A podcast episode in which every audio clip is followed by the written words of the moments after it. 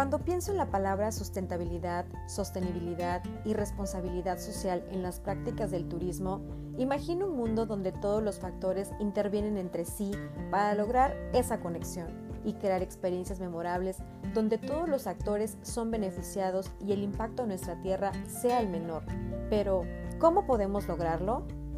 Bienvenidos a este podcast Masters del Turismo. Yo soy Brenda Lo, una apasionada de esta profesión y busco en este espacio entrevistar a los expertos de la industria para conocer sus trayectorias, sus más grandes retos y cómo han logrado sus éxitos profesionales.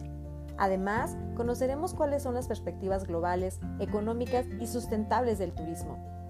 Les recuerdo que estamos conectados a través de Instagram en arroba Masters del Turismo como Masters de Turismo en Facebook los invito a suscribirse a este podcast para estar al tanto de nuevos episodios. En este episodio tengo el honor de presentar a un máster del turismo. Es difícil describir su larga trayectoria, pues es un pionero en lo que a turismo sustentable se refiere ha desarrollado grandes proyectos en agroturismo, ecoturismo, turismo de naturaleza, turismo regenerativo y una diversificación de sus productos y servicios con altos valores y una gran conexión con todas las estructuras que lo influyen. Él es Bruno Gissemann Everbusch, ingeniero agrónomo de profesión. Es un apasionado de las prácticas sustentables con una visión de generar valores agregados para concientizar que el turismo se puede y debe practicar con toda la responsabilidad que su desarrollo implica. Director General de Diversificados Argovia, fundador del Consejo Empresarial Mexicano de Comercio Exterior, Inversión y Tecnología. Fue presidente de sustentabilidad de la Asociación Mexicana de Turismo de Aventura durante el periodo 2008-2011. Es socio fundador de la Ruta del Café y socio fundador del Museo del Café. La suma de todos sus esfuerzos lo llevaron a ganar importantes premios y reconocimientos a nivel nacional e internacional, tales como el Premio Nacional a la Diversificación del Producto Turístico Mexicano en el rubro de naturaleza en el año 2014 y para el año siguiente fue galardonado con el mismo premio ahora en el rubro de cruceros. Estas importantes menciones fueron otorgadas por la Secretaría de Turismo Federal en el marco del Tianguis Turístico Mexicano, ha sido invitado especial de la Cumbre Mundial de Turismo de Aventura en 2013, así como invitado especial al World Travel Market en Londres, Inglaterra, entre muchas más. Todo lo anterior lo hace un máster del turismo. Sin más preámbulos, escuchemos esta entrevista.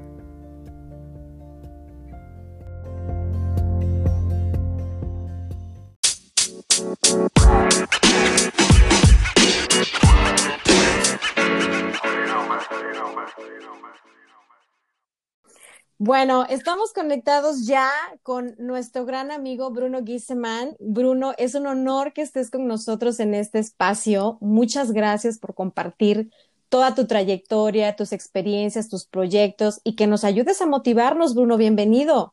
Ay, muchísimas gracias, Brenda. Para mí es un placer, como siempre, estar en contacto contigo. Ya sabes, con un montón de recuerdos de tanto tiempo de trabajar de la mano y con esfuerzos paralelos y con metas similares. Entonces, pues siempre un placer y un gustazo. Así es que mil gracias por la invitación. A la Para nada, muchas gracias. Para mí, tú eres un máster del turismo. He aprendido tantas cosas contigo, me has enseñado muchas cosas, tantos proyectos y tantos bonitos recuerdos que, por supuesto, era importante que estuvieras en este podcast, contándonos todo de la ruta del café, de la historia y de todo que ya abordaremos más adelante. Pero antes, Bruno, quiero que nos cuentes ¿Por qué decidiste ser ingeniero agrónomo? Pues mira, este, es una historia media curiosita. Eh, yo nací en la Ciudad de México. Mi mamá, este, en esa época, pues vivía en la finca, aquí en Tapachula, en Argovia. Y por tema de hospitales, probablemente decidió que mejor en la Ciudad de México. Nací allá, pero toda mi infancia la pasé en, en la finca. Yo creo que eso me impactó de una manera muy, muy especial por el tipo de vida al que se puede uno enfrentar o expresar y lo que viví ahí pues me dejó muy marcado. Es una vida muy tranquila, una vida súper agradable, una niñez feliz y en compañía de mis papás, en compañía de mi hermano, en compañía de los seres queridos. Y eso dibujó de alguna manera mi cercanía en la agricultura, mi cercanía a, a lugares rurales en donde yo en ningún momento de mi educación pues me veía con un traje y con corbata en mi vida diaria, ¿no? Yo decía, yo paso eso. Entonces, agrónomo era, no había de otra. No había de otra, ese era el camino y estuvo excelente, ¿no? Eh, claro. Entonces es un tema que pues nos gusta mucho, la agricultura y bueno, esa es mi, mi preparación principal como ingeniero agrónomo. Este, he tomado un mundo de diplomados y hemos dado un mundo de diplomados también y pues nos hemos ido adentrado en una agricultura diferente que no se enseña en la universidad, sino que te enseña la vida, ¿no? Entonces, pues muy, muy agradecidos de la oportunidad. Claro, tienes una trayectoria espectacular, tanto en agronomía, sustentabilidad, turismo y algo que me encanta, que, que obviamente hablaremos más adelante, un concepto que es muy insignia tuyo y de Argovia, que es el turismo regenerativo.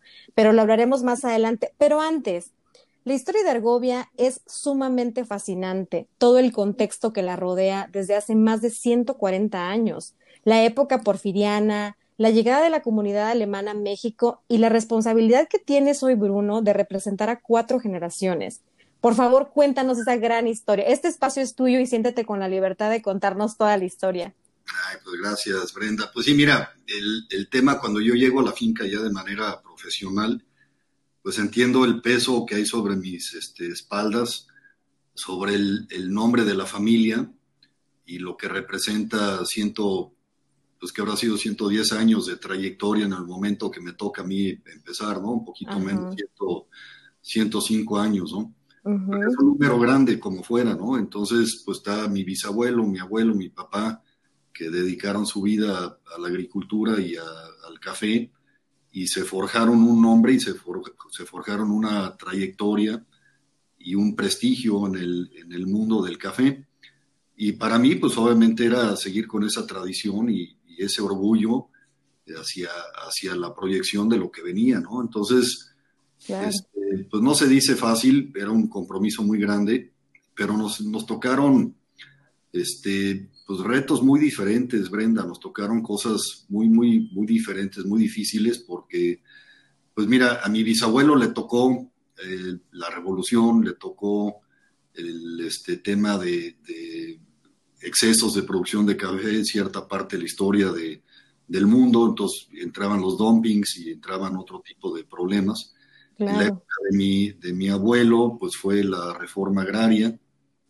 Este, claro en la época de, mi papá, este, pues el tema de productividad y precios, y nosotros, pues todo eso sumado, más el tema de plagas y enfermedades, ¿no? Y con un cambio climático galopante que muy poca gente se niega, se niega a reconocer, porque pues es una realidad, ¿no? Pero ahí en los medios mundiales o económicos, pues es un tema complicado de atender, ¿no? Pero como realidad nosotros planeamos sobre, eso, sobre ese tema y, bueno, hoy tenemos el resultado agradable de lo que hemos logrado construir, ¿no? Pero esa historia pues nos fue llevando de la mano precisamente en ese, en ese proceso de respeto, de virtudes, de compromiso, de conciencia, de aventarnos pues con, con, mucho amor, mucho cariño este, hacia este, este ejercicio y, bueno, nada, ese es el, tema, ¿no? Que, tiene que ir armado con, con, esas virtudes, ¿no? Claro, por supuesto. Sabemos que una de tus grandes pasiones, por supuesto, que es el café 100% y el contacto con la naturaleza, conocerla, vivirla y compartirla. ¿Cómo nace la idea de hacer turismo en este gran lugar tan bondadoso, en aquella época cuando empezaron tan, de tan difícil acceso? Y todas esas desventajas a las que te enfrentaste, tanto para empezar promoción, difusión. ¿Cómo nace la ruta del café? Cuéntanos. Pues mira, este, el café tuvo su jauja de, valorización en los 70s, 80s y principios de los 90s, en donde era un negocio muy rentable, pero por factores externos, ¿no? Nosotros en su momento no lo habíamos entendido. Claro pero factores externos hacían que fuera muy rentable la operación y que nos sintiéramos muy eficientes en, lo que hacíamos. La realidad era que producíamos bien café, teníamos buena calidad, pero los porcentajes de utilidad que generamos no eran, no eran a favor nuestro, sino que eran porque exportábamos, teníamos un ingreso en dólares y las devaluaciones de aquellas épocas que muy poca gente se acuerda, que eran enormes, claro. Pues hacían que nuestro dinero en dólares se multiplicara, ¿no? Y eso generó una, una economía muy bollante en toda la zona, a nivel mundial o a nivel nacional, con el café. Y tristemente se generó una espiral de, de gasto también. Y ese gasto pues eh, fue generando una costumbre y esa costumbre pues generó después cuando vinieron los precios malos en la quiebra de muchísimas empresas cafetaleras. El, el tema detrás de eso era de que pues nosotros queríamos a toda costa recuperar pues el, la posibilidad de, de, generar lo que ha generado el café, porque tú ves una ciudad como Tapachula, pues Tapachula buenamente se dedica o se debe al café. Claro. Sí, y sí. muchas de las ciudades costeras de, del Soconusco se dedican o se deben al café. Entonces, hay que reconocer ese potencial tan fuerte que tuvo y por eso se le reconoce con el nombre del oro verde. Y a partir de que es el oro verde, pues generaba esa riqueza. Y en algún momento la historia se pierde, pero nos queda claro que de todo el mundo de, de café que estamos hablando, cuando tú visitas una finca, Brenda, uh -huh. el, la miopía del productor se reduce a que solo vemos el grano. Claro. Entonces, de todo ese universo que nos rodea, pues lo único que estamos volteando a ver es ese grano y, y tristemente, pues quieres basar una economía regional o nacional o mundial en agricultura sobre un elemento muy pequeño de un universo muy grande, ¿no? Por supuesto. Y de ahí fue que nosotros pues buscamos, a partir de, de un proceso de valorización, entrar con la, con la ruta del café, un ejercicio planeado, sí, porque primero hicimos el, la Fundación Museo del Café, la hizo mi esposa con otras amigas.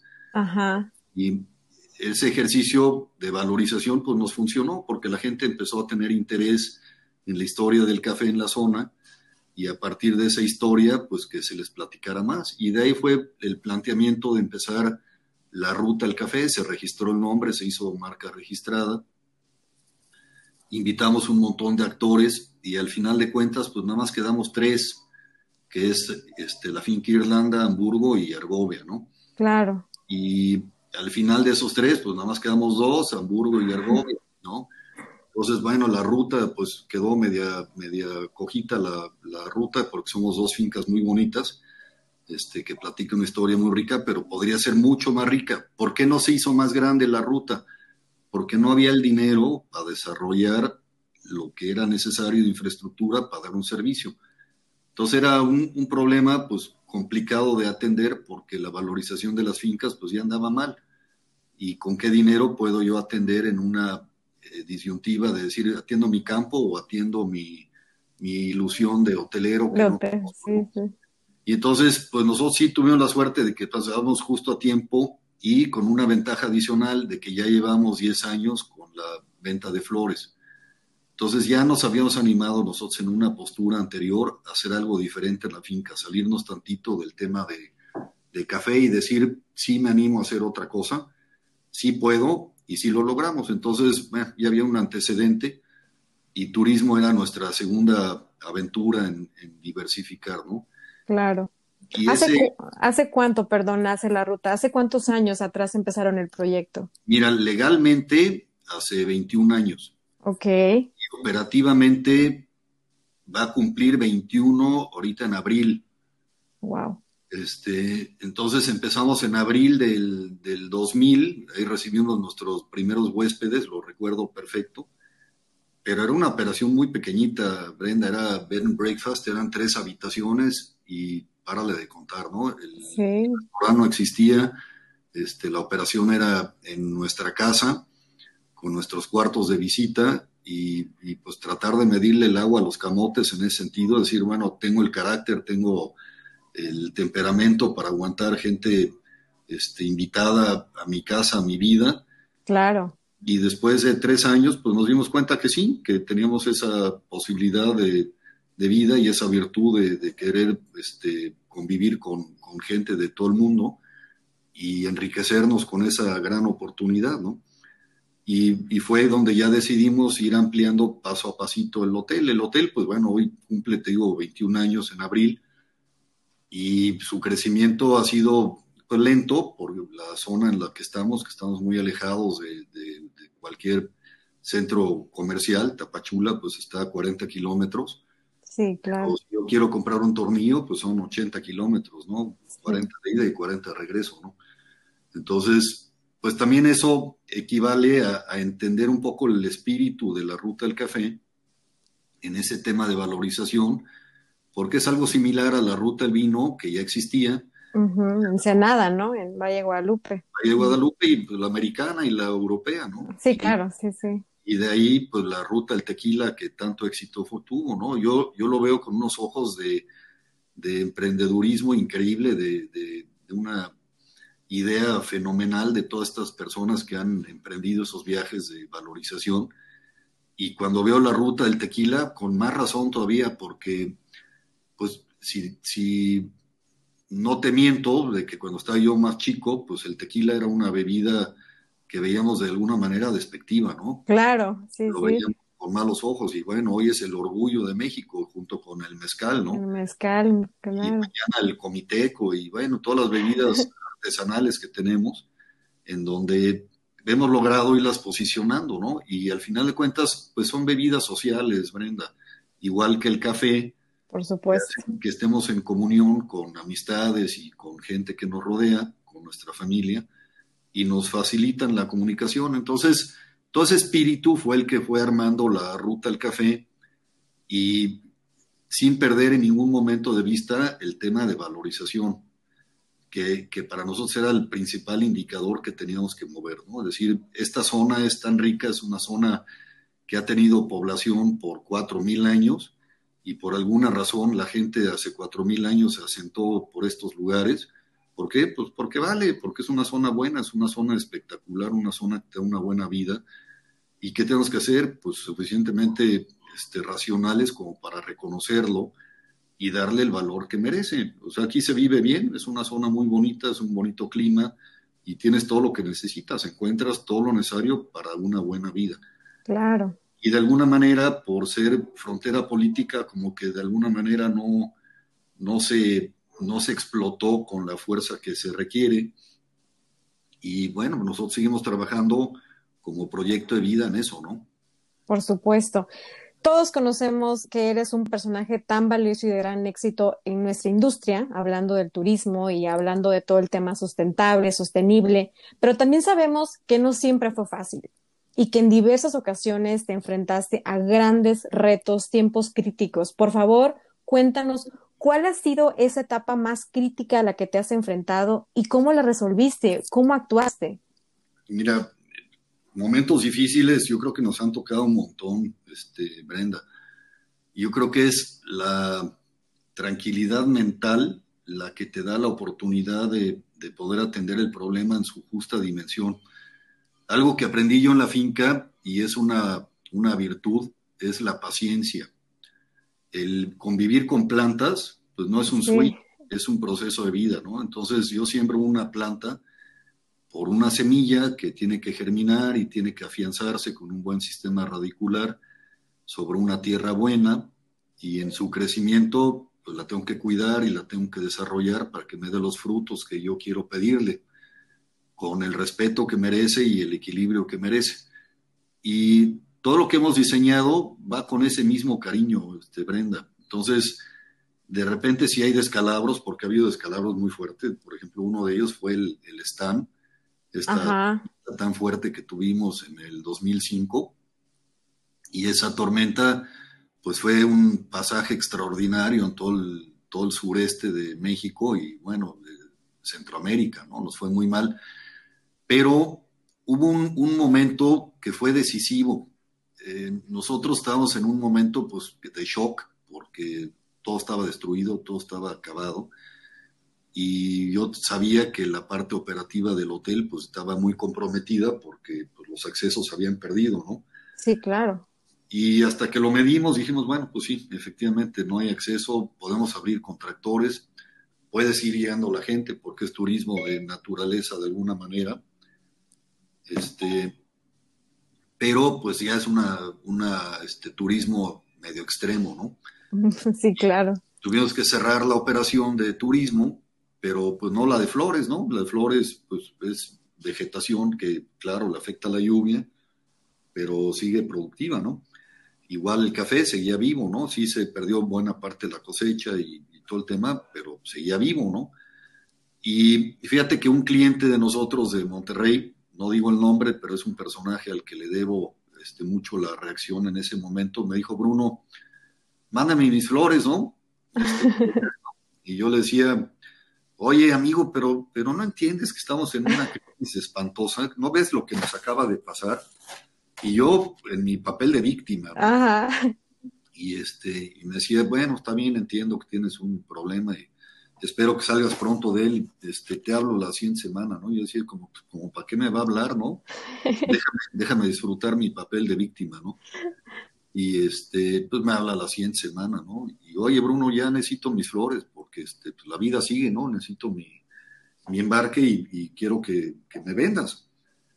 Y yo lo misma, cantaleta, ¿no? Oye, pues, no viste las noticias, no viste cómo estuvo desastroso, no viste cómo nos pegó. Y me dijo, sí, sí lo vi, pero, pero yo necesito comer y yo necesito hacer mi negocio y, y seguir adelante, ¿no?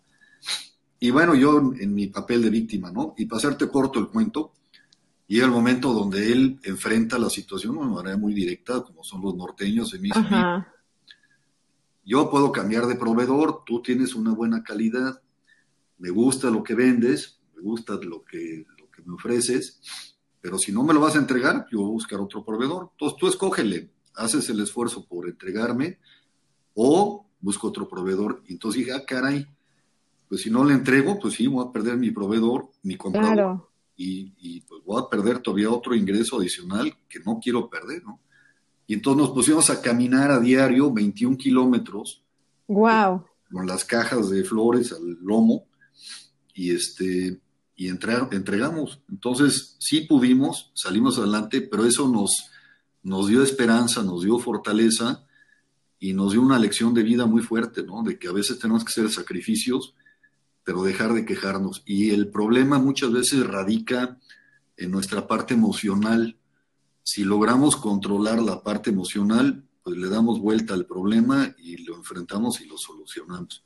Y la otra, la otra cosa es ser objetivos, ¿no? Que el problema, pues sí, hay que ponerle nombre, hay que ponerle apellido, hay que ponerle todas las características que tiene, identificarlo bien y atenderlo, porque siempre hay una solución, ¿no? Entonces, al final de cuentas lo logramos solucionar y el hotel funcionó otra vez, Flores funcionó otra vez, Café funcionó otra vez y hoy lo vemos como una gran lección de aprendizaje que son ahorita este, pues 16 años de distancia, ¿no? Claro, sin duda. Así es, ¿no? Entonces, bueno, pues esa es una, una de las tantas que nos han tocado. Nos han tocado otras igual de sabrosas que también hemos logrado navegar y otra analogía que nos gusta hacer es de que pues es como cuando te, te revuelca una ola en el mar, ¿no? Este, te metes al mar sin mucho conocimiento y te agarra una ola y te revuelca y no sabes dónde están tus pies, si para arriba o para abajo. Pero al final de cuentas, si logras tocar piso, te vuelves a poner sobre tus pies y ya puedes direccionarte y ya puedes caminar y ya puedes tomar aire. ¿no? Y eso es lo que ha sucedido, de que tenemos que poner los pies sobre la tierra, sobre el piso, y de ahí volver a agarrar la fuerza. Por supuesto, y es algo que admiro enormemente de ti, de Argovia y de la Ruta del Café, como lo han llevado, como lo han potenciado en los últimos años. Sin embargo, hablar de Argovia, para mí, es hablar de un producto turístico redondo, completo como ningún otro. Desde el hotel, el restaurante, las experiencias, que si el tour, que si la naturaleza, que si conocer la radiografía del café, las flores, la vainilla, bueno, no podría eh, enumerar todas, pero gracias a esa diversificación de productos y servicios ha sido extraordinaria. ¿Cómo surge toda la diversificación? ¿Cómo se te ocurre decir, ahora voy a sembrar bambús y ahora voy a ver el aceite? O sea, es que son un sinfín de cosas, Bruno. Cuéntanos. Pues mira, todo empieza con la crisis profunda del café de los, de los noventas, en donde precisamente nos empieza a mover el tema de la valorización y pues sabíamos que el café no valía y teníamos que hacer algo para que el café valiera, ¿no? Claro. Y, bueno, pues era cuestionarnos todo lo que, lo que sucedía alrededor del café y, y, por qué el café, ¿no? al, al final de cuentas, Brenda, lo que pasó es de que como primer paso tuvimos precios tan malos que tuvimos que dejar de trabajar como estábamos acostumbrados. Entonces, yo me manejaba con presupuesto cero y no podía fertilizar, no podía aplicar los fungicidas, no podía aplicar los herbicidas que, que usaba normalmente. Y en ese momento ya tenía yo la producción de flores. Y flores se vendía bien, pero pues, mis clientes me pedían más producto. Entonces van, van dos cosas paralelas, ¿no? La crisis del café y la, el principio de la, de la bonanza de flores, ¿no? Ok. Y conforme vimos en el café que yo dejé de aplicar herbicidas y dejé de aplicar todos estos productos químicos que, que usábamos de manera tan intensa, empecé a ver que las plantas que de alguna manera calificaba yo de manera injusta como malezas, Ajá. porque la maleza es una planta que te incomoda en tu cultivo este, porque está en el lugar inadecuado. No quiere decir que no deba estar, simplemente está estorbándote ¿no? en tu cultivo. Y entonces, ¿qué haces con la maleza? Pues la eliminas, ¿no? Sí, sí, sí. Este, y cuando le empezamos a ver su ciclo de vida, pues nos encontramos que tenían flores y tenían virtudes, ¿no? Y esas flores, pues son muchas de las que vendemos hoy como, como parte del complemento de las flores iniciales tropicales y nos hacen el catálogo tan grande que tenemos de 150 especies de flores y follajes. ¿Qué fue? Pues dejar de estar matando lo que crecía paralelo al café. Claro. ¿Qué, nos dio eso como gran lección? Pues la valorización, Brenda. Y, en el momento que entendimos eso, dijimos, ah, caray, pues yo creo que hemos enfocado mal nuestra agricultura, porque la zona es mucho más que café, la zona es muchísimo más. Y, y recordamos los, los inicios de, del bisabuelo, cuando llegó y era selva. Y entonces cuando era selva, ¿qué crees tú que fue lo primero que, que lograron capitalizar? Pues fue la madera, Brenda. Claro, sí, sí. Entonces, pues antes de ser cafetaleros eran madereros pero eso nadie lo platica, ¿no? Entonces, toda la Sí. zona fue maderera antes de cafetalera. Toda la zona, no solo mi, mi bisabuelo, ¿no? Todos nuestros antecesores así fueron. Y se les olvidó, se nos olvidó. Entonces, esa diversificación obedece a querer regresar a esos planos de valorización. Si a ellos les fue muy bien porque el café valía mucho, pues algo hacían bien. ¿Y qué hacían? Pues le daban valor a todo, Brenda. Claro, por supuesto. Y entonces nosotros el, el tema de las flores nos ayudó mucho a, a hacer ese ejercicio y un pasito fue llevando al otro, pero yo creo que la parte principal es entender una postura que nosotros tratamos de proyectar desde hace muchos años y, y ha sido acuñada en Argovia y es una frase que me gusta platicar de manera muy abierta en todos los sectores y, y creo que tiene que tener mucho eco a nivel nacional y mundial. Y es una pregunta que nos debemos hacer, mira, te la voy a poner, es, Ok. ¿los suelos en los que me encuentro hoy, hoy están mejor que antes o peor que antes? Y esa preguntita la tenemos que contestar de manera muy honesta. Y entonces el 95% de la gente te va a decir que los suelos que trabaja hoy o que donde pisa hoy están peor que antes. Y si la contestación es esa, pues lo que merece es preguntarse por qué, ¿Por qué? Sí, claro. qué estoy haciendo mal. Y si mi meta al final del día es que mi gente viva mejor, pero mis decisiones están haciendo que el entorno sea peor, entonces algo estoy haciendo muy mal.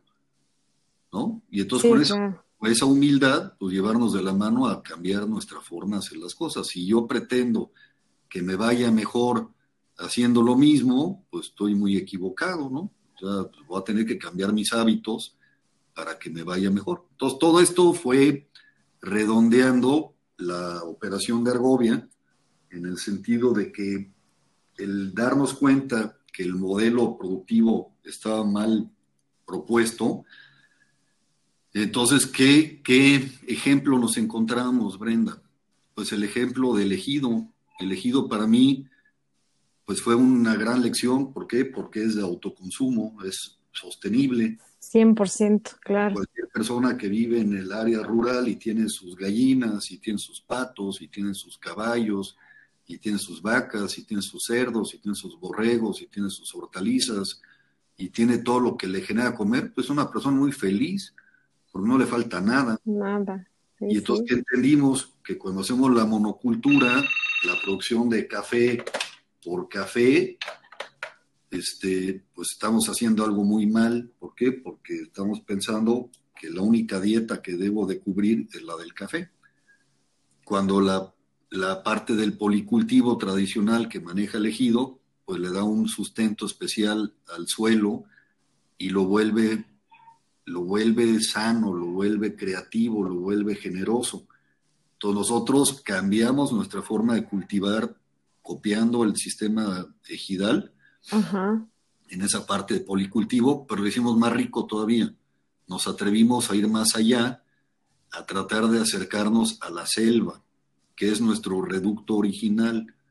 Entonces, si yo copio la selva, entiendo que en su desorden tiene su sanidad.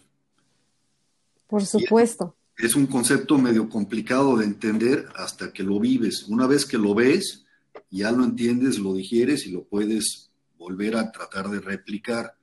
No copiar, porque pues, no, no es fórmula, pero, pero sí tratar de replicarlo en cada sitio en el que estamos, ¿no? Y eso ha sido la formulita de Argovia en la valorización, que pues te lo puedo decir muy cortito, pero ha sido muchísimos años de trabajo y de esfuerzo como para llegar a eso, y ha sido un camino tortuoso, ¿no? Han sido pues 28 años, pero si lo ves en el proyecto de vida hacia un tema de, de bienestar, claro que es un modelo copiable y es un modelo que se puede hacer más rápido haciendo las preguntas adecuadas. ¿Y qué nos interesa como turismo? Que más gente lo vea, más gente lo entienda y más gente lo siga. No quiero que sea solamente Argovia, yo me encantaría que Argovia sea un promotor de buena vida para el resto del país y el resto del mundo como un ejemplo que, traiga ese, ese beneficio, ¿no? Por supuesto. Y Argovia es un pionero y ha sido un pionero en todas las prácticas sustentables, sostenibles y de responsabilidad. Eso lo tengo muy claro y los que conocemos el, el, proyecto y el producto sabemos que tienes todas las... Has cambiado la manera de hacer turismo regenerativo y ahí va mi siguiente pregunta. El turismo regenerativo lo he escuchado muchas veces de ti y de Argovia. Es una insignia para, para la marca. Pero cuéntanos qué significa y cómo lo aplicas, porque creo que habemos muchos que no sabemos el trasfondo del turismo regenerativo. Bueno, el turismo regenerativo tiene una raíz un poco más, más generosa. Tenemos que pensar de agricultura regenerativa. Y el turismo es la medida justa para enseñar esa agricultura regenerativa. Entonces, ¿a dónde te la llevas? la palabra regenerar se constituye en volver a reconstruir algo que estaba roto, algo que estaba mal, ¿no? Entonces, ¿qué tengo que ser yo suficientemente humilde como para poder decir lo que tengo en esa pregunta que te hacía hace ratito de que si mi suelo está mejor que peor que antes? Si soy honesto, pues puedo contestar honestamente que mi suelo en ese momento estaba peor que antes. ¿Qué tengo que hacer? Pues entonces lo tengo que regenerar. Y de ahí viene el tema regenerativo, lo tengo que volver a recomponer. Y turismo regenerativo, pues es una corriente en la que involucras al consumidor con el proveedor en una cadena regenerativa, hacia que todos ganen, que sea una operación ganar-ganar en un fundamento muy claro y muy lógico de virtudes. Entonces es, es, muy profundo porque al final de cuentas, pues yo creo que todos nos queda claro que queremos que nos vaya mejor, pero muchas veces no estamos dispuestos a sacrificar estilos de vida o sacrificar formas de hacer las cosas para que nos vaya mejor. Entonces tenemos que darnos el permiso de, de, de cambiar paradigmas en nuestra vida, cambiar formas de pensar, salirnos de nuestra rigidez o del encuadre que tenemos y ver un poco más allá. Todo lo que sugerimos nosotros muchas veces es alejarnos del problema de verlo tan de cerca, verlo más de lejos, y cuando tenemos una película más completa de la, de la problemática, ya la podemos atender con más claridad, ¿no? Y esa, esa es la que te da la facultad de pensar en regenerativo, ¿no? ¿Por qué? Porque al final cuenta tiene que englobar a todo, Brenda. Claro. Y todo para nosotros son tres, tres partes fundamentales que no, no podemos en ningún momento descuidar. Para que sea regenerativo y sea sostenible, tiene que tener muy cubierto el tema social, es decir, que, que todos los que intervenimos en esa, en esa operación nos vaya mejor, en definitiva, es decir, que tengamos un mejor estilo de vida, más sano, más completo, con nuestras necesidades estén todas cubiertas. Si te pongo enfrente la escala de Maslow, pues de que no estemos en el primer escalón, ni en el segundo, ni en el tercero, que nos acercamos al cuarto o al quinto. Cuando logramos eso, bueno, entonces ya estás logrando los objetivos de vida, ¿no? Y yo creo que esa es otra cosa que en la velocidad de vida que tenemos hoy en día, que todo es tan rápido y todo se tiene que decidir con un sí y no inmediato, pues perdemos de vista. La pandemia hoy pues nos está ayudando a no tener que decidir tan rápido el sí y no. Se claro. se vuelven preguntas más básicas, ¿no? ¿Quiero vida? ¿Sí o no? Ah, sí, sí quiero vida. Ah, bueno, entonces haz esto, ¿no? Este, quiero calidad de vida. Hoy nos hemos dado cuenta que calidad de vida no, no significa forzosamente tener mucho dinero. Significa comer bien, significa mantenerme sano. Claro. Y, eso hoy ya está al alcance de la mayoría de la población porque son ejercicios que podemos hacer en casa, ¿no? Es decir, comer limpio, pues sí, puedo comer limpio. Yo puedo cultivar para poderme dar de comer limpio, ¿no? Este, ahí no tengo terreno, ah, pues en la azotea de tu casa, cuate, hazlo, con, los recursos. Este, sí se puede, sí, sí se puede. El, tema es en qué quiero dedicar mi tiempo, ¿no? Si claro. tiempo hoy de sobra, pues ponte a estudiar, ponte a leer, ponte a ver y ejecuta, haz algo por ti en ese tema del, beneficio y de la trascendencia que es para ti el estilo de vida y regenerativo la palabra que acompaña ese ejercicio de ser honestos y decir, está mal algo, lo compongo, lo regenero. Y yo creo que la trascendencia pues es hacia el compromiso de las siguientes generaciones con las siguientes generaciones. Es decir, que el, mismo chavo que hoy exige, pues entienda y aprenda y ejecute junto contigo, ¿no? Claro. Para, que desde la base pues, las cosas se hagan bien. Y eso... Ajá. No, no, perdón, no, y justamente tocando el tema de, de la pandemia y todo lo, la forma de ver, eh, de hacer las cosas hoy en día, ha cambiado radicalmente. Y bueno, obviamente para ti, para Argovia y para la Ruta del Café, ¿cómo están afrontando este cambio? Pues mira, este, el cambio lo vemos con buenos ojos, porque de alguna manera pone el área rural en su justa dimensión en la necesidad de cuidarla porque todos queremos comer.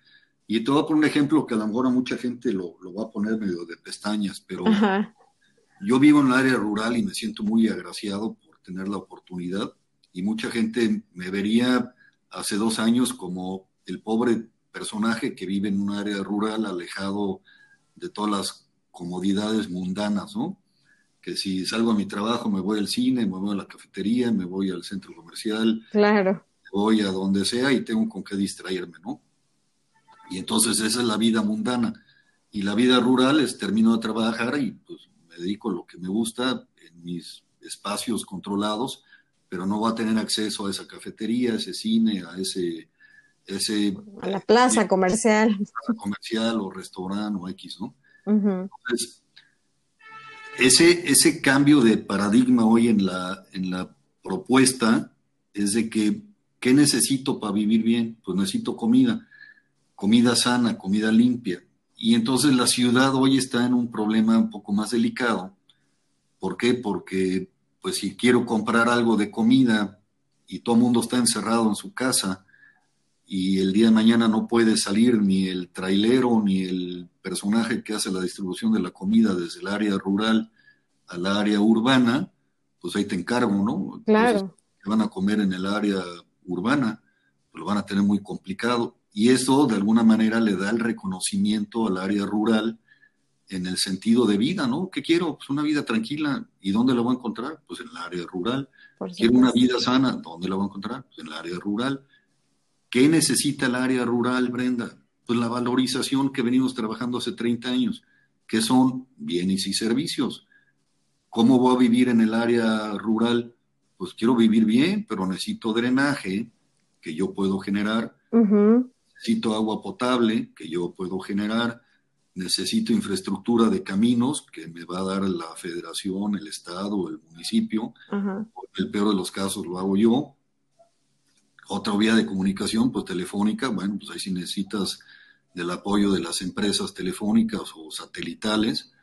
¿Y qué más necesito? Pues acercar servicios. ¿Se puede? Sí, claro.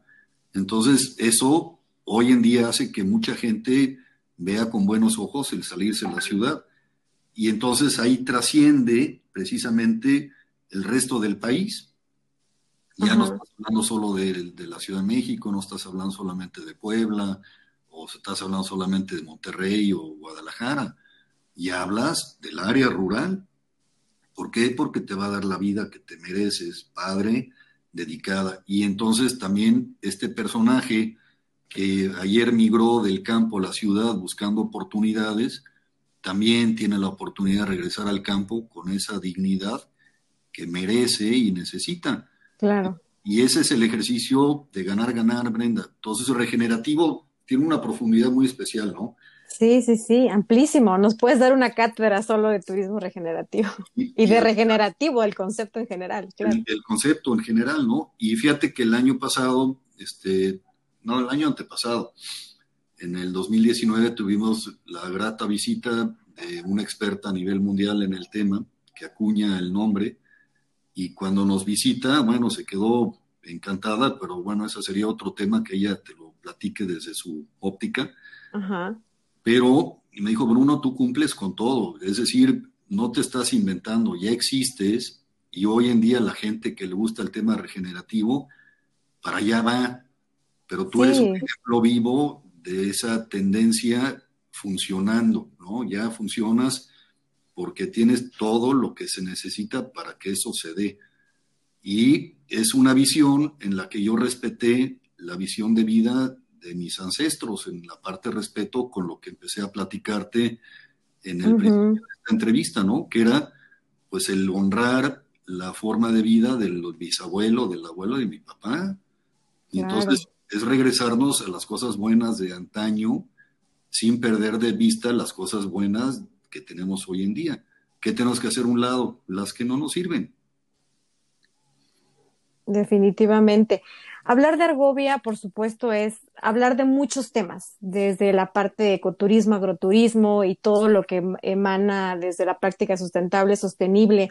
Pero para aquellos que no conocen todo el concepto de Argovia, todo lo que es el producto en sí. Cuéntanos qué vamos a encontrar en Argovia. Mira, vas a encontrar, antes que nada, mucho espacio. Este, no es un desarrollo para miles de gentes, es un desarrollo para, para poca gente, no, no podemos atender, atender muchísimos. Y los que vamos a atender, los vamos a atender con, con principios de hospitalidad de primera ese es el compromiso. Yo acuérdate que yo no estudié turismo, yo estudié agricultura, soy ingeniero agrónomo, pero tuve también mi buena oportunidad de viajar y cuando lo hago lo disfruto muchísimo y lo que me genera de sudor en la frente el ganarme los tres pesos con los que puedo viajar, los desquito, Brenda. Es decir, yo estoy del lado del, del usuario, del, que va a recibir el servicio. El consumidor. El consumidor, exijo calidad. ¿Por qué? Pues porque me costó trabajo generar los tres pesos que le voy a invertir a la experiencia que quiero vivir. Y entonces, con ese compromiso empezamos nosotros turismo. Yo sin estudiar turismo, dije, yo si voy a dar turismo, tiene que ser con esa función. Y de ahí nuestro eslogan con el que empezamos, que son experiencias que hacen memoria. Que hacen memoria, sí, sí, sí. Y ese eslogan, acuérdate que luego evolucionó ah, cuando regresas a casa a memorias que reviven experiencias, que al final de cuentas, cuando te gusta una experiencia de turismo, ¿qué haces? Pues la platicas y la platicas con orgullo y lo platicas con entusiasmo y, y platicas las virtudes de esa experiencia, ¿no?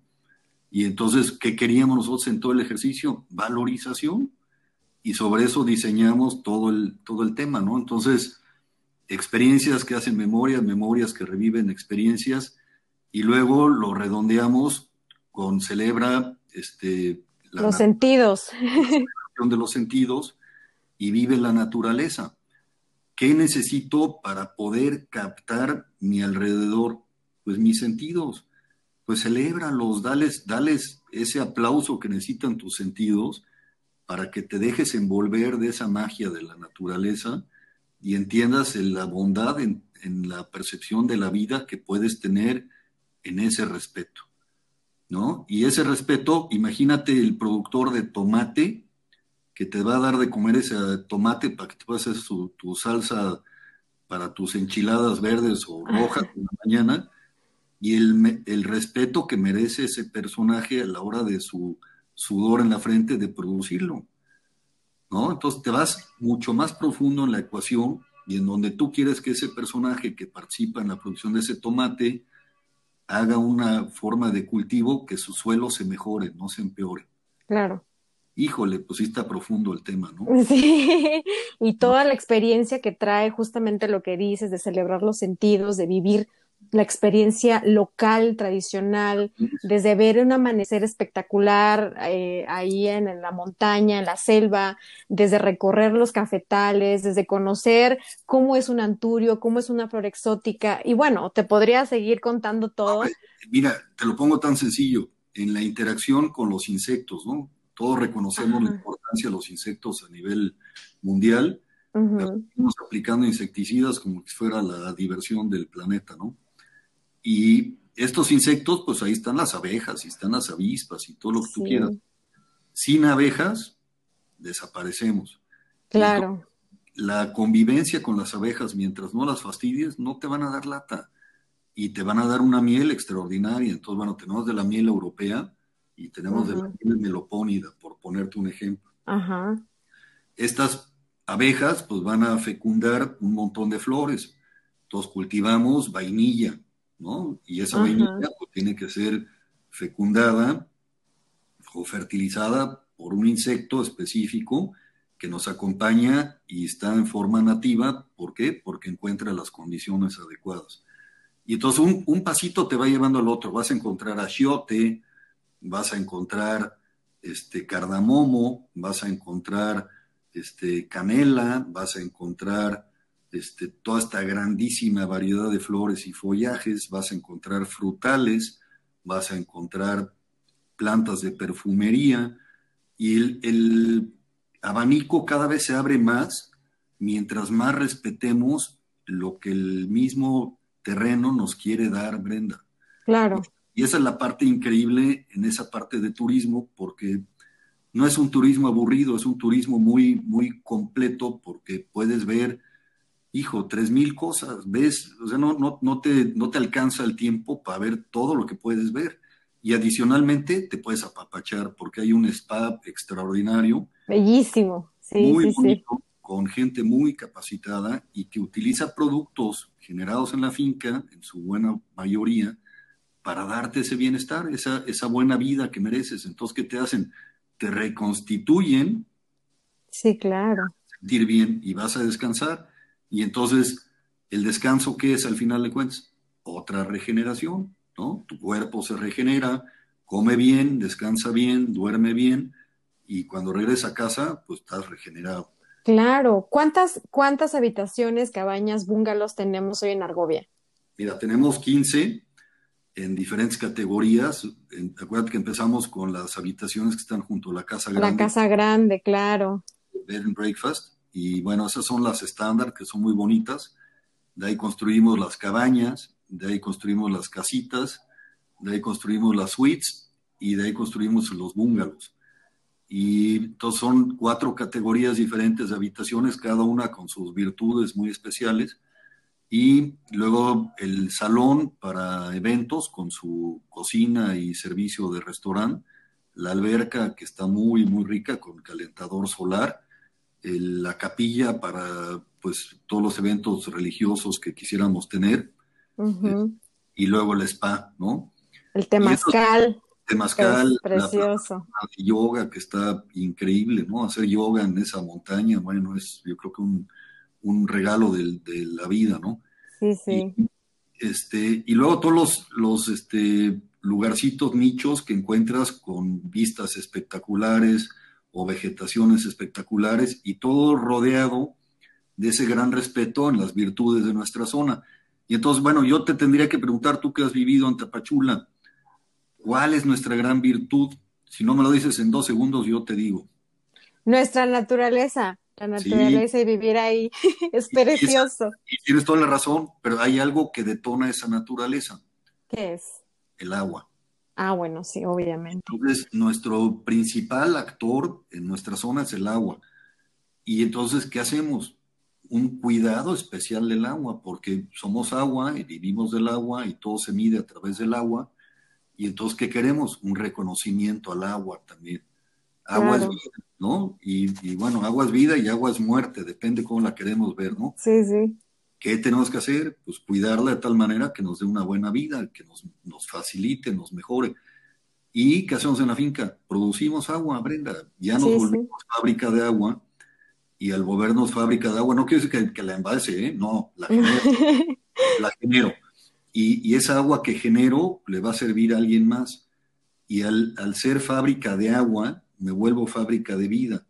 Toda la finca también hoy ya tiene el eslogan de fábrica de vida. ¿Por qué? Porque lo que hacemos es generar en cualquiera de los entornos un mundo de vida vegetal, animal, de insectos y microorganismos, ¿no? O sea, todo el reino animal o vegetal está cubierto.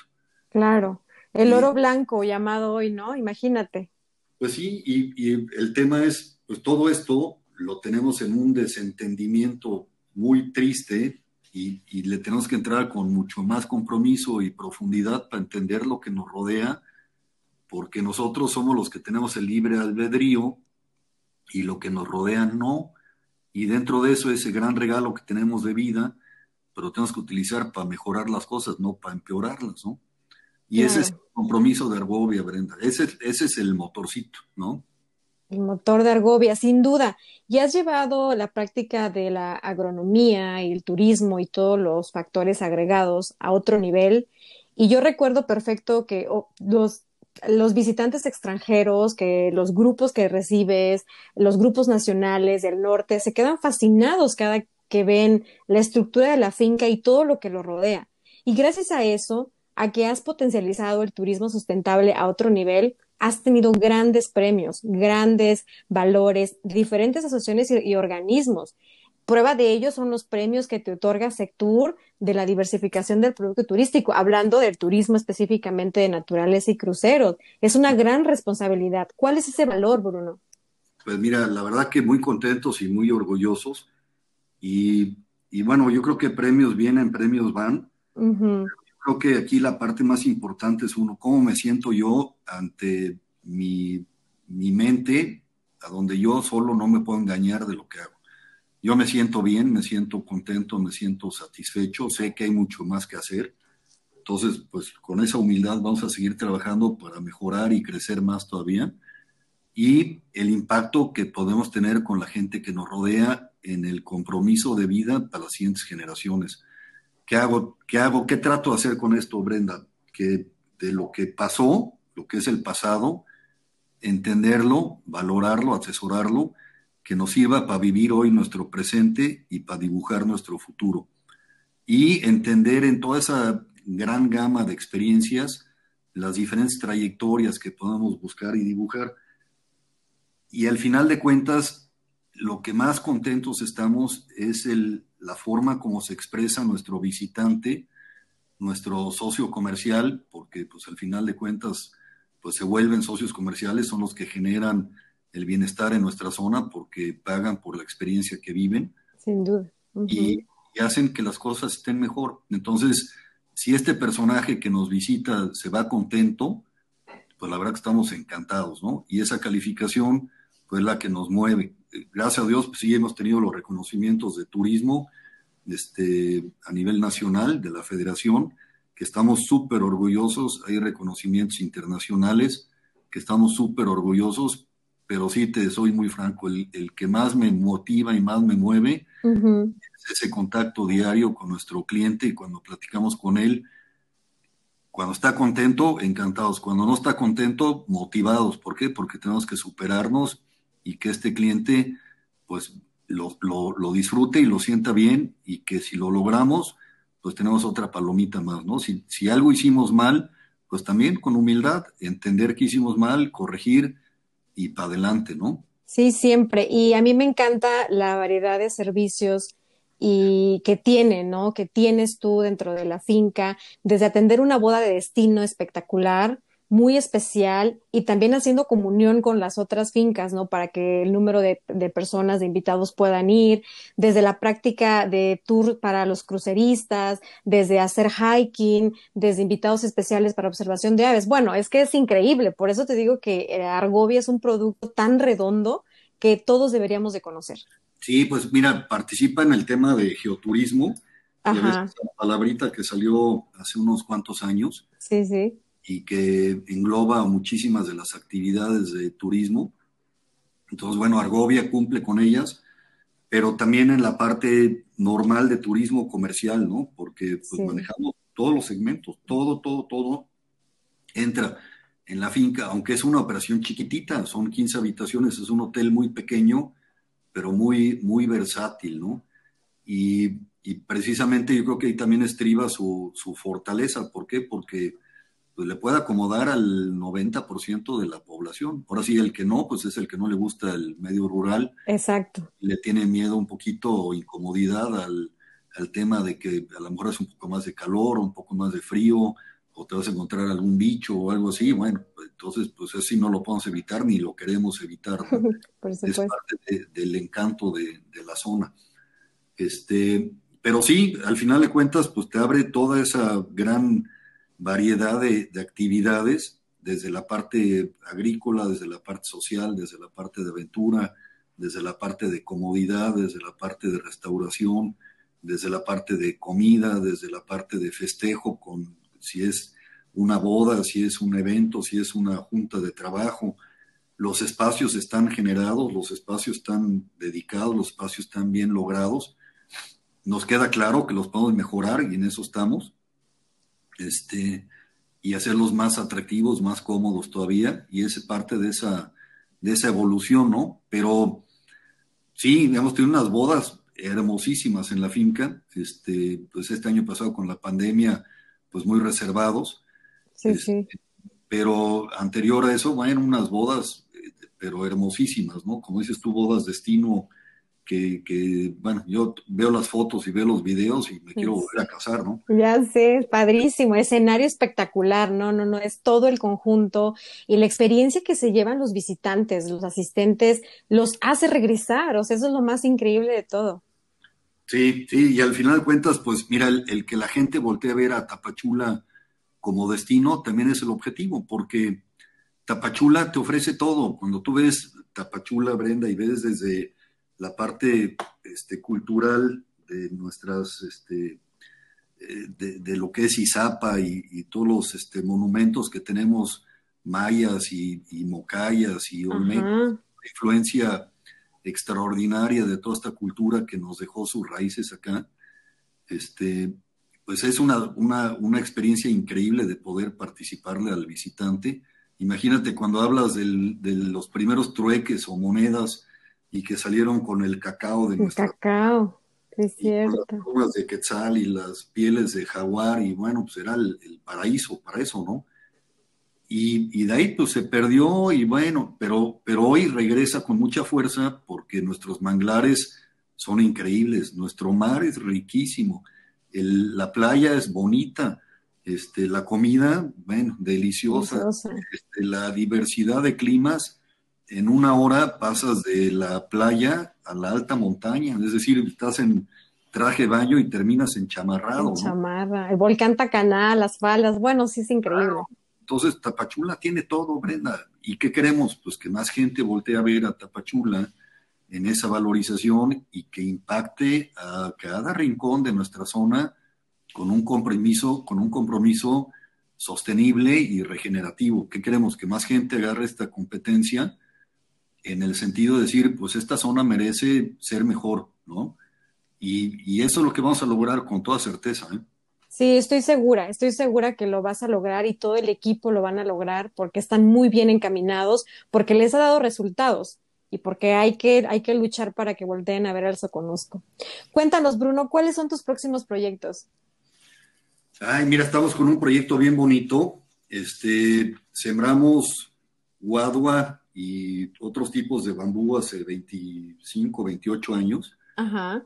Y hoy ya los estamos cosechando, estamos sembrando más. Entonces, parte de construcciones con, con esos materiales de bambú. Cuando tú te vas a Bali, a Indonesia y ves esas construcciones imponentes, pues México tiene todo el potencial para hacer lo mismo, ¿no? Tenemos la misma vegetación tan hermosa, la conservación sí la tenemos, y hoy ya cultivamos los materiales para poder construir de esa manera también. Entonces, bueno, viene parte de eso. Y por el otro lado, nos dedicamos también a sembrar árboles de perfumería, Brenda. vetiver, vetiver y qué más hay? Tenemos vetiver, tenemos este magnolio y tenemos ilán, ilán. Y, y bueno, no solo, ¿no? Hay un montón de otras plantas este, que son aromáticas y son medicinales, y todo va relacionado con el bienestar porque es la exaltación de nuestros sentidos. Cuando tú hueles una flor de estas, bueno, te hace viajar, ¿no? Claro.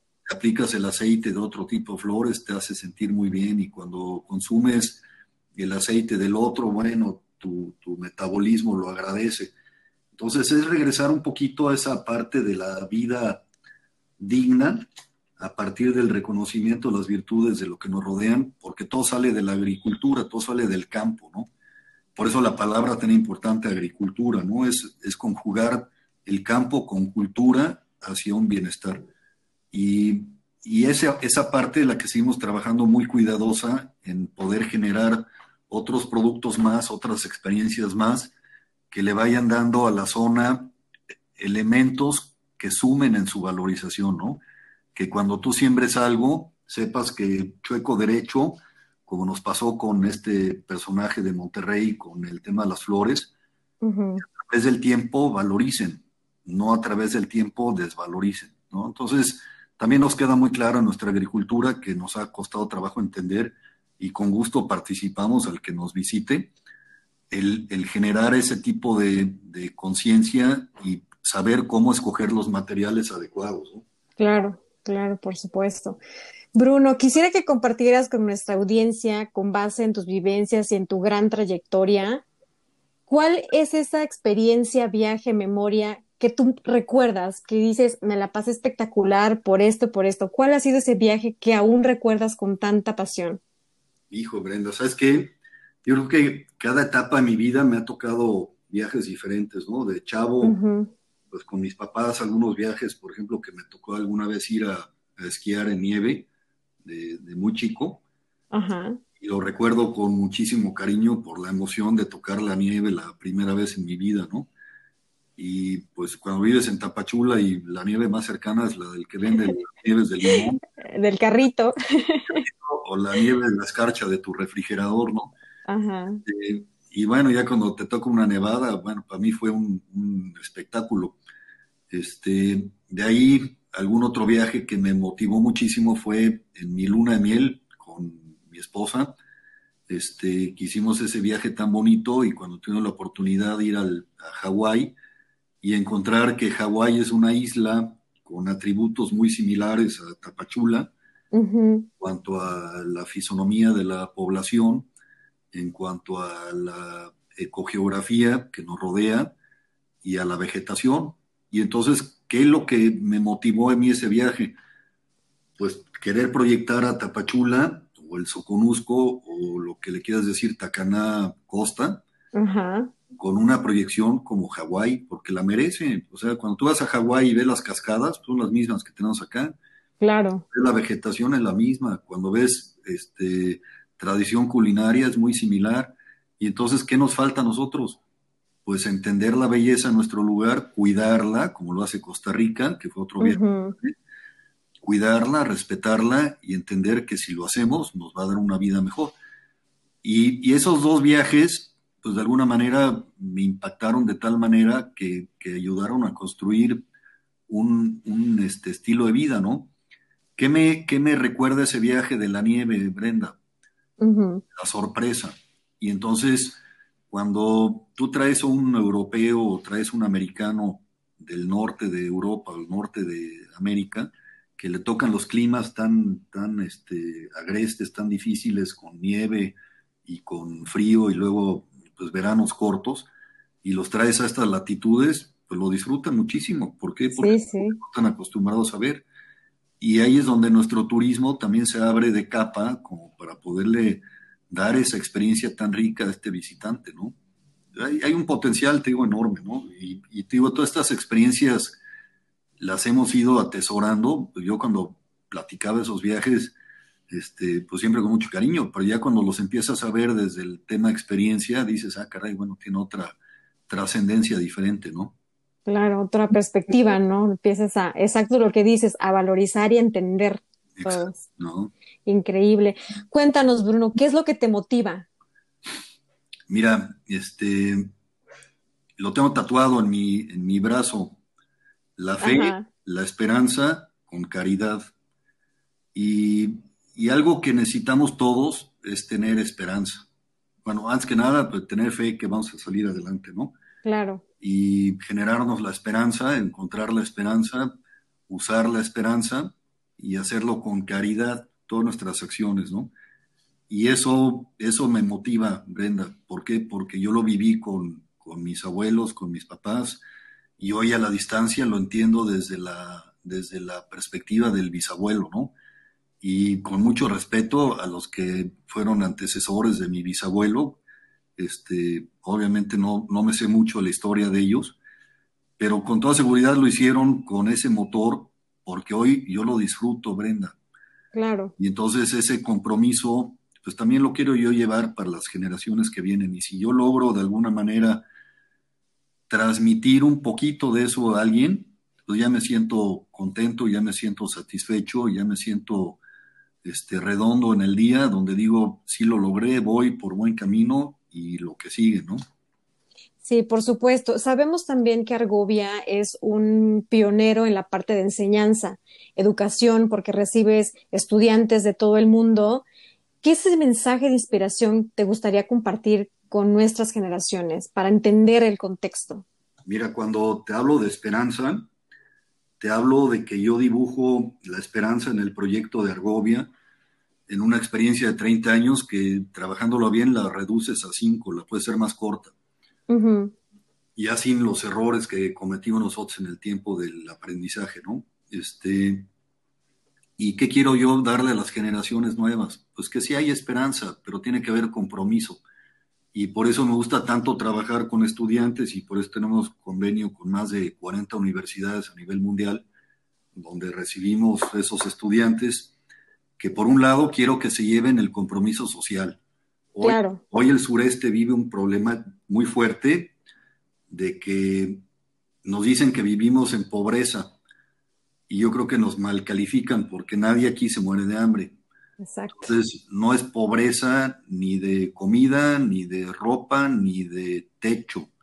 Es pobreza de billetitos en, el, en la cartera. ¿sí? Y entonces es un, tema de valorización, ¿no? Por supuesto. Si lo ves de manera objetiva, porque la riqueza está en, el, en esta zona, ¿no? O sea, toda la riqueza está acá. La, la forma de cómo la valoramos y transformamos, eso es lo importante. Entonces, cuando viene el estudiante, lo que quiero es que entienda la, la forma de pensar del personaje que vive acá, cómo le vamos a ayudar a que trascienda el mejoramiento de vida en la parte de, del patrimonio que quiere lograr para poder transmitir tranquilidad a las siguientes generaciones, que no sean siempre decisiones de sí o no, vida y muerte, sino que ya puedas tú trascender con más tranquilidad en, por ejemplo, ahorita que está la pandemia, ¿no? Y si se enferma alguien y te dicen, ay, tienes que ir al doctor y tienes que desembolsar, por decirte un número, 20 mil pesos para que te atiendan, aunque vayas al sector salud y, tengas que comprar algo, yo qué sé, ¿no? El impacto que te genere. ¿Quién tiene hoy disponibles 20 mil pesos? Claro. es muy difícil, ¿no? Entonces, pues el que está asegurado, pues está asegurado, pero el que no, no. Y, entonces ya tienes un problema del, del, tema de lo que tú lograste ahorrar o lo que lograste tener como patrimonio para poder atender, pues precisamente un problema, ¿no? Claro, una necesidad. Sí, una necesidad. Y entonces, ¿qué quiero yo? Que la gente que, se está preparando hoy de manera profesional y van a ser los que van a tomar decisiones en el, en el este, panorama mundial el día de mañana, pues tengan muy claro el compromiso social, Brenda. Y teniendo muy claro el compromiso social, sus decisiones no deben de ser egoístas, sus decisiones deben de ser de una manera equilibradas, en claro, que me vaya bien, pero haciendo el bien, ¿no? Y Por supuesto. Que sea ganar, ganar, y si logramos eso, bueno, vamos a tener una mejor sociedad. Yo no quiero en ningún momento decir que yo estoy perfecto y que estoy todo bien, ¿eh? Yo estoy en una curva de aprendizaje, pero me quedan claros esos principios y entonces trabajo con ellos todavía en mi curva de aprendizaje, es decir, hay cosas que tengo que mejorar para que no me malentiendan en esto. No, no, está bien. Sabemos, la experiencia te ha forjado y por supuesto que seguimos aprendiendo las, las, nuevas generaciones de ti, del proyecto y tú cada día con todo lo que estás viviendo y lo que estás desarrollando. Claro, y que en ningún momento piensen que lo tenemos 100% resuelto. Yo creo que eso nunca va a llegar, ¿no? Claro. Es una evolución constante. Y de ahí el estudiante, en su valorización paralela, que encuentre que todo lo que le rodea es una oportunidad. Y entonces si viene, por ejemplo, el de turismo, pues va a encontrar como 27 vertientes diferentes de turismo en las cuales se puede especializar. Y esa, cada especialización te lleva un, a una calidad de vida. Y eso, pues lo que podría suceder el día de mañana es que un montón de gente le vaya bien, Brenda. Claro. Lo vemos desde la perspectiva de la asociatividad estudiantil con el tema agrícola, pues ahí te encargo, ¿no? Cuando estás hablando de, de unos 400 cultivos en la finca y cuando estás hablando de una diversidad ecológica increíble, te puedes ir a cualquier tipo de las vertientes agrícolas que se ocupan desde la medicinal, alimenticia, de, ropa o de techo constructiva, pues que te trae ese beneficio, ¿no? Siempre y cuando hagas la agricultura que haga que tus suelos estén mejores.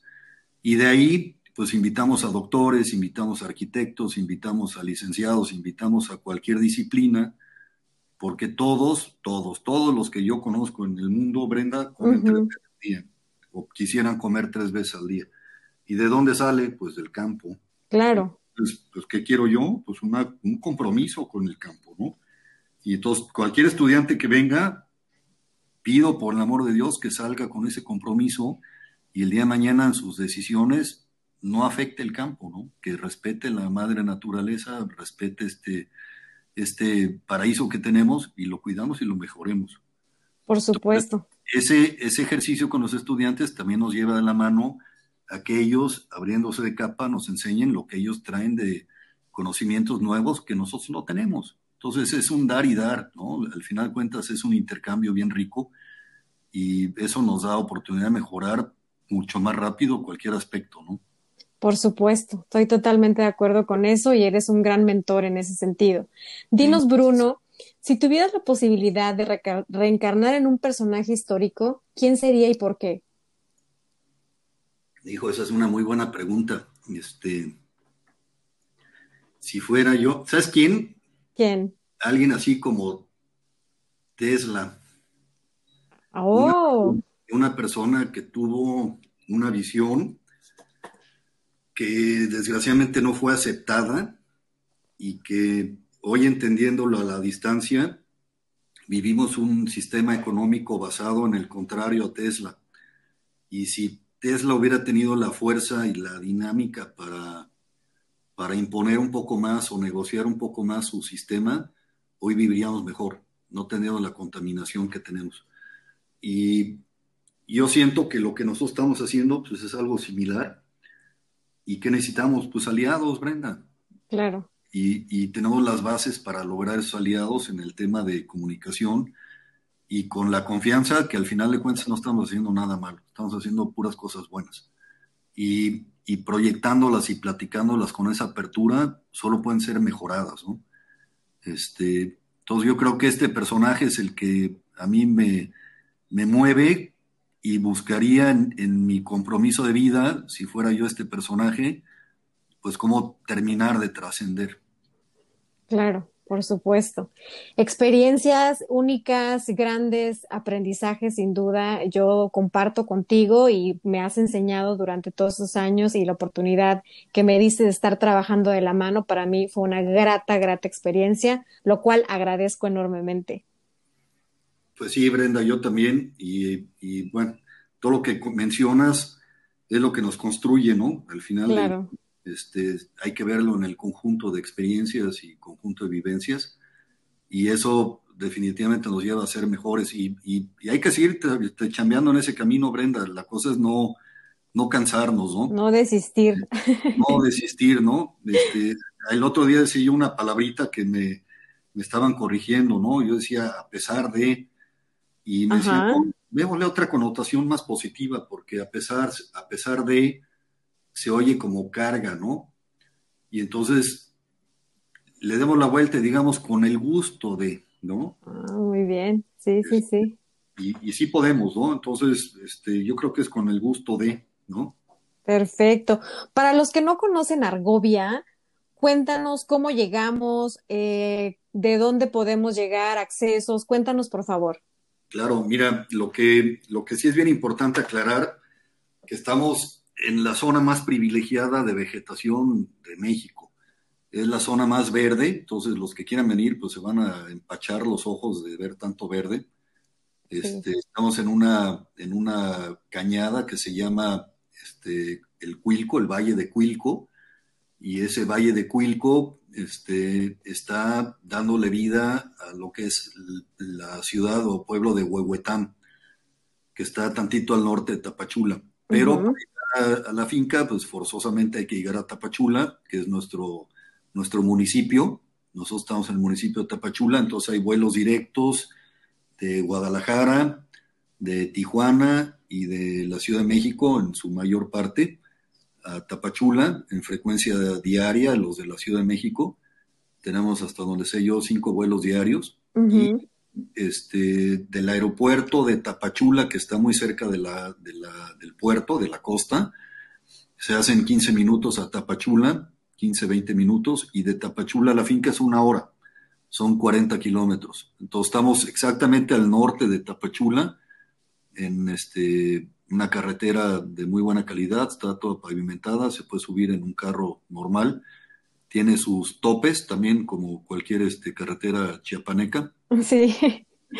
Eh, que no nos encanta, valga el comentario, porque pues le quita la posibilidad de, la agilidad que se requiere para casos de emergencia y, y, bueno, la carretera se construye para acortar distancias y tiempos, no para alargar distancias y tiempos, ¿no?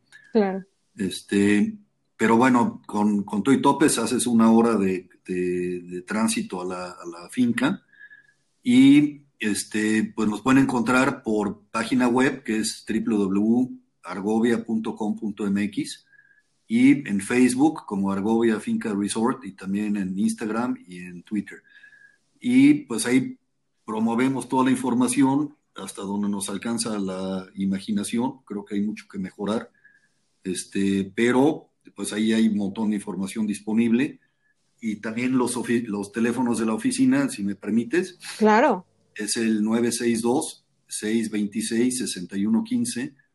Este, ahí atienden inmediatamente cualquier llamada. Eh, ya fuera de horario de oficina se direcciona a, este, a un teléfono celular y, y, este, y se puede atender. Y en el teléfono de la finca directo es el 962 621-1223 y ahí también atendemos directo cualquier cosa. En la página web vienen los teléfonos también y por Instagram o por este Facebook, este, Facebook este, se pasa el, el, contacto y ya por este WhatsApp o algún otro medio electrónico se contesta y se atiende para poder, pues ahora que solventar cualquier duda en cuanto al acomodo de distancias, este, necesidad de ropa, este, qué tipo de comida tenemos, este, solventar cualquier duda para asegurar que la, experiencia sea extraordinaria, ¿no? Claro, vale la pena y yo invitaría a todo el público que definitivamente tiene que conocer la ruta del café, tiene que conocer Tapachula, sus virtudes, sus bondades y por supuesto llegar al Gobio Finca Resort. Ay, gracias Brenda. Pues sí, se agradece, se agradece el empujón. Este, y estamos con toda certeza que no los vamos a defraudar con esa emoción que los invita Brenda, yo también. este, están en casa, para nosotros es un placer el poderlos recibir y atender. Y, y esperamos que pronto lo, lo, puedan hacer. Lo que sí es bien importante también transmitirles que aunque estamos en pandemia y ahorita estamos en semáforo amarillo, pues obviamente no, no pretendemos llenar el hotel, se va a manejar con los protocolos que deben de ser. Y estando en la finca se van a dar cuenta que es un lugar privilegiado para navegar la pandemia, porque tiene tanto espacio que realmente no se siente uno con la presión ni, ni social ni psicológica de, de, lo que es la enfermedad. Entonces es un buen lugar para descansar ahorita de este tema y, volverse a regenerar, ¿no? Por supuesto. Además, también hacer muy, mucho énfasis en que tienen todos los distintivos, el HLM, son parte del Club de Tesoros de México, de Hoteles Boutique, en fin, con toda la certeza y seguridad de que van a estar eh, en muy buenas manos. Definitivo, ¿no? Sí, sí nos preocupamos muchísimo por eso y todos los clubes de calidad a los que participamos precisamente es para subir nuestros estándares y lo hacemos con mucho cariño y mucho orgullo y este y vamos más allá, ¿eh, Brenda? O sea, no uh -huh. nos paramos ahí, el tema es de que sí queremos que nuestra visita sepa que vamos a hacer todo lo necesario porque la experiencia es extraordinaria y que su, su salud esté sin compromiso, ¿no? Claro, por supuesto, sin duda. Pues muchísimas gracias, Bruno, por compartir con nosotros tus experiencias, tus consejos, toda tu trayectoria. No cabe duda que eres un máster de turismo y por supuesto que es un placer tenerte en este podcast. Ay, mil gracias, Brenda. La verdad que es un honor y un orgullo el poder participar contigo y te agradezco muchísimo la oportunidad porque también ha sido un medio bien bonito y, y me he podido explayar de una manera este, muy puntual con todos los temas. Te agradezco muchísimo la oportunidad, Brenda. Ya haremos otro especial, el tema que tú quieras, porque dominas muchos de naturaleza, ecoturismo, turismo sustentable, regenerativo, el que tú quieras, ya tendremos un, una segunda parte de este podcast, yo creo. Te agradezco y te invito entonces a que lo hagamos allá si quieres. Perfecto, excelente. Yo encantada, pronto nos veremos, estoy segura. Y bueno, aquí seguimos en contacto. Este es tu espacio también. Siéntete con la libertad. Cualquier tema que quieras o que tú consideres relevante en el futuro eh, puntualizar y hablar, este espacio es tuyo. Mil gracias, Brenda. Pues te mando un fuerte abrazo. Mil gracias por la oportunidad de participar con todos tus radioescuchas. Y pues vamos a estar en contacto y esperamos que pronto podamos hacer esto la segunda parte en la finca. Perfecto, excelente. Te mando un abrazo y que tengas un buen día. Muchas gracias. Gracias, Brenda. Igualmente un fuerte abrazo y muchos saludos. Muchas gracias. Bye. Bye.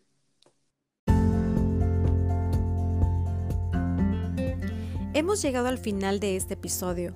Muchas gracias por habernos acompañado. Los invito a suscribirse a este podcast y déjenos sus comentarios a través de Instagram en arroba Masters del Turismo. Hasta el próximo episodio.